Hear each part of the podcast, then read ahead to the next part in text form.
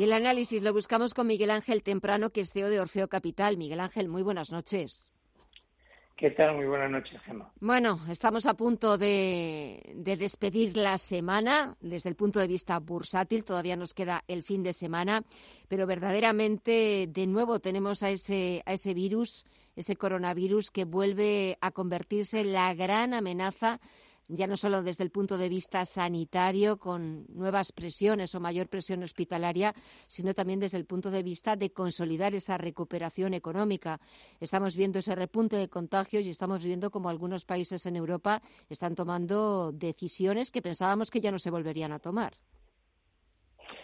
Yo decir que, lo he dicho muchas veces, en este caso eh, es reiterativo, porque lo digo de manera constante. Estamos manejados por unos gobernantes, no solo en España, sino en medio mundo, que parecen que son idiotas, y lo siento por la expresión. El director de, científico de Pfizer dijo a principios de septiembre que la tercera dosis era inminente ponérsela, que era necesario y que si no se la ponían, que íbamos a vivir otra ola. Bueno, pues qué casualidad, ha tenido razón. Eh, la tercera la tercera dosis, la, la, no la que estamos poniendo de los 70 años, sino la booster, la que incluye la variante Delta y la variante Beta, que fue aprobada por la FDA para mayores de cincuenta y tantos años en el veintitantos de agosto, eh, eh, se ha demostrado súper efectiva. Israel ha vacunado a toda, a toda su población, que obviamente ha querido, porque ese es, ahora ese es otro tema, por encima de 12 años y han demostrado que las hospitalizaciones caen un 90%. Entonces, el por qué, por ejemplo, por qué en España hemos esperado hasta ahora. Yo la primera noticia la tuve escuchando al presidente del gobierno, creo que fue o ayer o anteayer, diciendo que bueno, que ahora se la vamos a poner a los sanitarios y a los mayores de 60 años.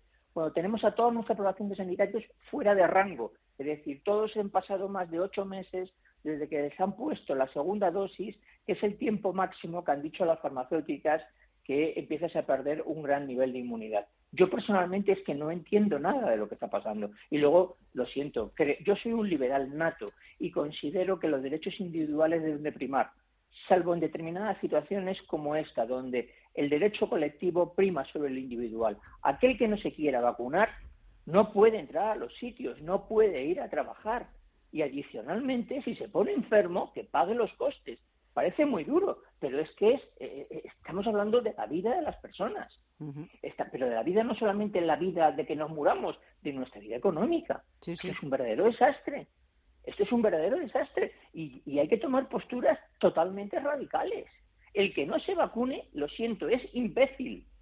Yo llego a escuchar a decir que no, que es que no estaba suficientemente probada perdón, la vacuna esta es el medicamento en la historia de la humanidad que más se ha probado. A lo mejor no estaba muy probado el primer día, pero ahora se ha probado sobre miles de millones de personas y se ha demostrado que es eficaz. No, pero es que igual dentro de dos años me sale un lupus, ya, y a lo mejor dentro de seis meses te pilla un coche.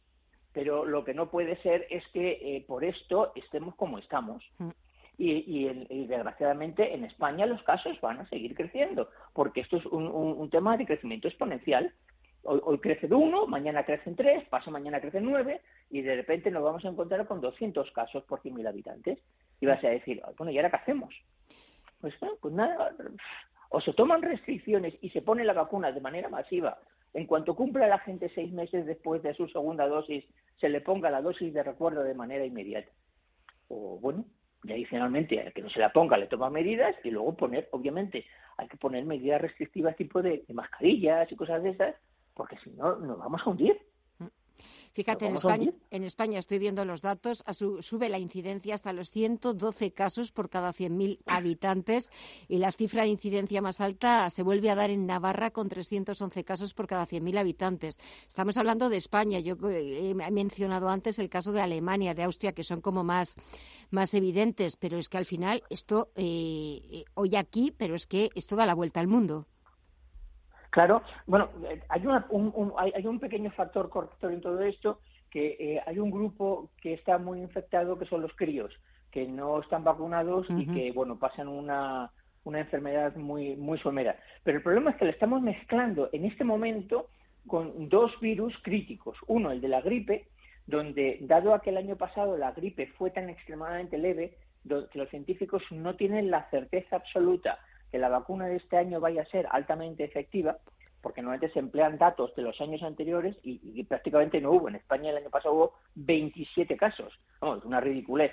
Y la segunda, por un virus muy crítico, que es el virus eh, sinticial eh, respiratorio, el que causa, los, los que tengan críos, lo habrán escuchado, causa la bronquiolitis. Pero el problema es que ese virus lo transmiten a los abuelos y los abuelos se mueren. Entonces, de hecho, eh, Moderna está desarrollando una vacuna para, para este virus que es muy crítico. Bueno, pues ahora estamos en un momento donde hay una barbaridad de bronquiolitis en los críos. Entonces, eh, por Dios, eh, volvamos un poco, tengamos un poco de racionalidad. ¿Quién, yo ya me refiero, ahora me voy a referir a mi país. Eh, ¿Quién tenemos en salud pública? O sea, ¿qué equipo de médicos o de expertos tenemos en nuestros equipos de salud pública del país? ¿De dónde los han sacado? ¿De dónde narices los han sacado? yo no entiendo nada, de verdad. No, la verdad es que empieza a ser... Es que molesta el tema. Sí, empieza a ser difícil de entender. Si echamos un vistazo a los mercados, ¿cómo has visto la semana? Porque si echamos un vistazo al otro, la verdad es que es terrible. Pero si miramos a los mercados, a ver. Volvemos, volvemos a lo que yo vengo diciendo desde hace ya un par de meses. Eh, si pones en, las, en el lado de lo negativo todo, hay mucho negativo y nada positivo. Este año, esta, esta semana, por suerte, salió el informe de la Agencia Internacional de la Energía sobre el petróleo y decían clarísimamente que a pesar de que los comercializadores veían el barril en los 100 dólares, ellos que creían que no, que habían visto síntomas eh, de estabilización del barril y que se podía mantener claramente entre los 80 y 85 dólares fundamentalmente por la presión de los Estados Unidos a los árabes. Eh, eso puede ser un factor no inflacionista, pero ya todo el mundo descuenta que la inflación durante eh, toda la finalización del mes va a ser muy elevada. Hay un dato muy curioso, es que eh, se ha estado analizando cuánto van a bajar en Black Friday los productos. Y resulta que mientras que, por ejemplo, los artículos de electrónica el año pasado bajaron un 13,2% de media, se espera que este no bajen más que un 8,7. Pero es que los artículos deportivos, que el año pasado bajaron un 11,2, se espera que solo bajen un 2,8.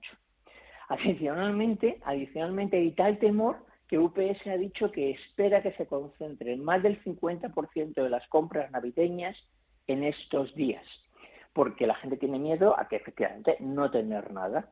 Con lo cual, podemos encontrarnos con una distorsión de mercado en los próximos días con el BRAC, porque la semana que viene es eh, Thanksgiving, eh, y que eso conlleve a que mm, eh, nos equivoquemos, porque después vengan, oye, si el retail cae y no entendemos por qué son Navidades. Y yo creo que todo este tipo de cosas, la inflación, el que no se termina de arreglar, bueno, obviamente no se termina de arreglar porque le queda tiempo los problemas de la cadena de suministro, que Taiwán sigue sin liberar su stock de su mega stock de, de, chips porque los chinos siguen dando por saco en el, en el extremo en el estrecho de Taiwán pues hace que veamos una, una bolsa de altibajos. Más luego no nos olvidemos tenemos esta semana una noticia muy importante antes de Thanksgiving que es el anuncio de Biden sobre quién va a ser el nuevo gobernador del Banco Central, porque si, eh, bueno, a Leigh Brahan, perdón, eh, la apoya gente gente complicada como Elizabeth Warren y, la chica esta de Estado de Nueva York, eh, Ocasio Cortés. Sí, Ocasio Cortés. Sí. es que se piensa que Estados Unidos es Nueva York y se ha olvidado que Estados Unidos, que las elecciones se ganan en Wisconsin, en Michigan, en Pensilvania, no en Nueva York y, que ella no la votaría nunca, pero bueno. Eh, entonces, eh, bueno, esta señora ya ha dicho que, que ella es muy partidaria de regular mucho los mercados.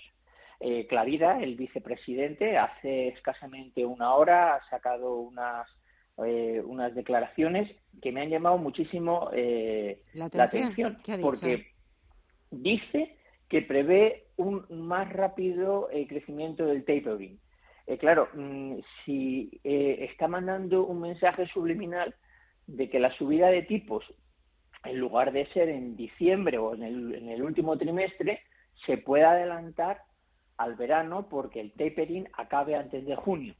Eso sería un indicio muy malo para el para el, la renta variable, para el equity, porque generaría que mucho rentista que se encuentra incómodo hoy en día eh, invirtiendo en equity porque no tiene rentabilidades en el, en el crédito, en la renta fija, pues empiece a moverse y eso origine. Eh, todo este ruido, todo este ruido eh, es preocupante.